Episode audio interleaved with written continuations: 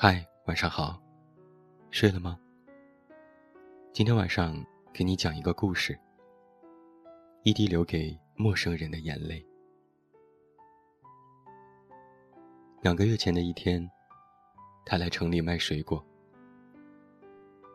因为是周末，他便把九岁的儿子也带到了城里。一辆肆无忌惮的渣土车疯狂横行，导致侧翻。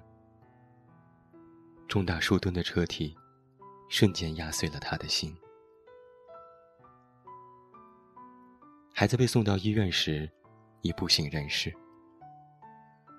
万幸的是，孩子的血型并不罕见，所以没用多久，便为他输入了血液。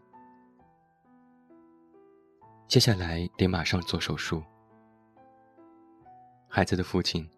早就紧张的说不出话来。他知道，住院要交钱，做手术也得要钱。马上哆哆嗦嗦的，把身上的几千元取了出来，还告诉我们：“放心，只管手术，钱他有的是。”他说这话的时候是发自内心的。绝没有任何虚夸的成分，只是他不知道，在接下来的日子里，我们不得不告诉他手术费、住院费、医药费、养护费、床位费等各个项目每天要交的数额。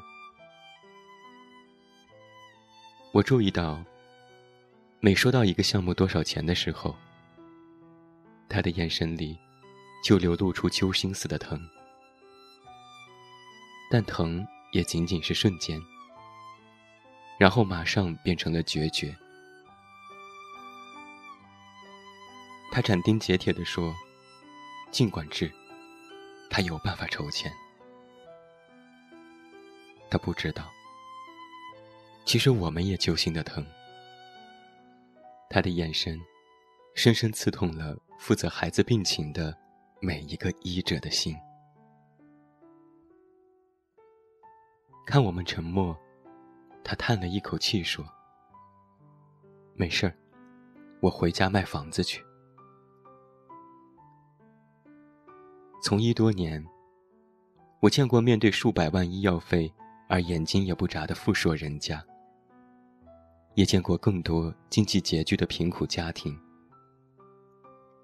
但是像他这般，能够击碎我内心的，却是少之又少。因为他说完卖房子那句话，转身走出医院时的背影，实在是让人忍不住跟着凄凉起来。这不仅仅是一个又当爹又当妈的男人。三年前，孩子的母亲。就因为他的贫穷而远嫁他人了。他还是一个身残者。他以前是一个建筑工人，因为一次高空作业时，安全设备发生故障，他从楼上摔了下来，命是保住了，左腿却永远失去了。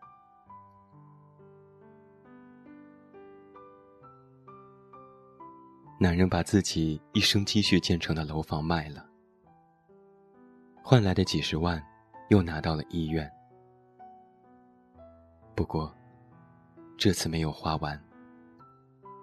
他的孩子因为伤势过重，加上感染而引发的并发症，最终还是离开了人世。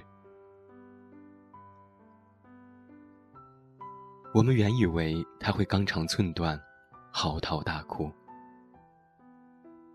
但我们没有想到，当我们向他宣布孩子死讯的时候，他只是呆立了一会儿，然后慢慢的瘫倒在地，一脸木然。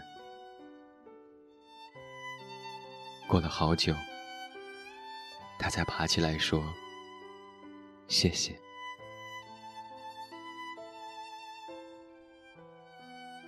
当这两个字冒出来的时候，连我在内，病房里的四个医生都潸然泪下。他说：“陈医生，您是个好人。孩子的命是老天注定的，谁也怨不得。我们谈不上认识，你却能为一个陌生的孩子掉眼泪，辛苦您了。我做梦也想不到，刚刚经历丧子之痛的他。”没有怨恨医者，没有责怪命运，却在心里谨记他人为他儿子流下的泪水。不管是一句同情悲悯之泪，还是为其而感到心酸的泪水，其实对他来说，都是最高的礼遇，最好的慰藉，更是对生命的尊重。我们也更加明白，身为医者，虽然已经经历无数的生离死别，而让我们对生命的陨落司空见惯，但是啊，这不应该成为我们冷漠的理由。司空见惯，不该成为冷漠的理由。同样，事不关己。也不是我们冷漠的理由。一个温暖的眼神，一个善意的举动，无论是对逝去的人，还是活着的人来说，都弥足珍贵。所以啊，请你珍惜现在所拥有的，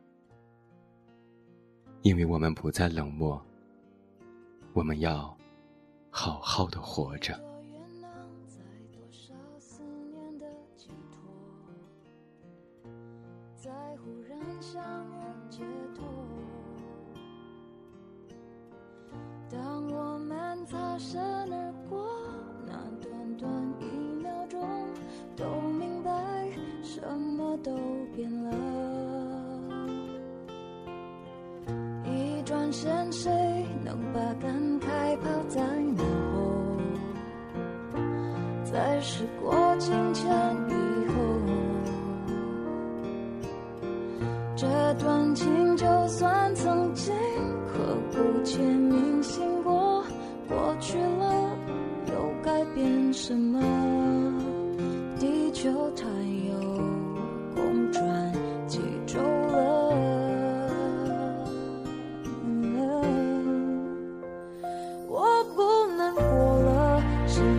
珍惜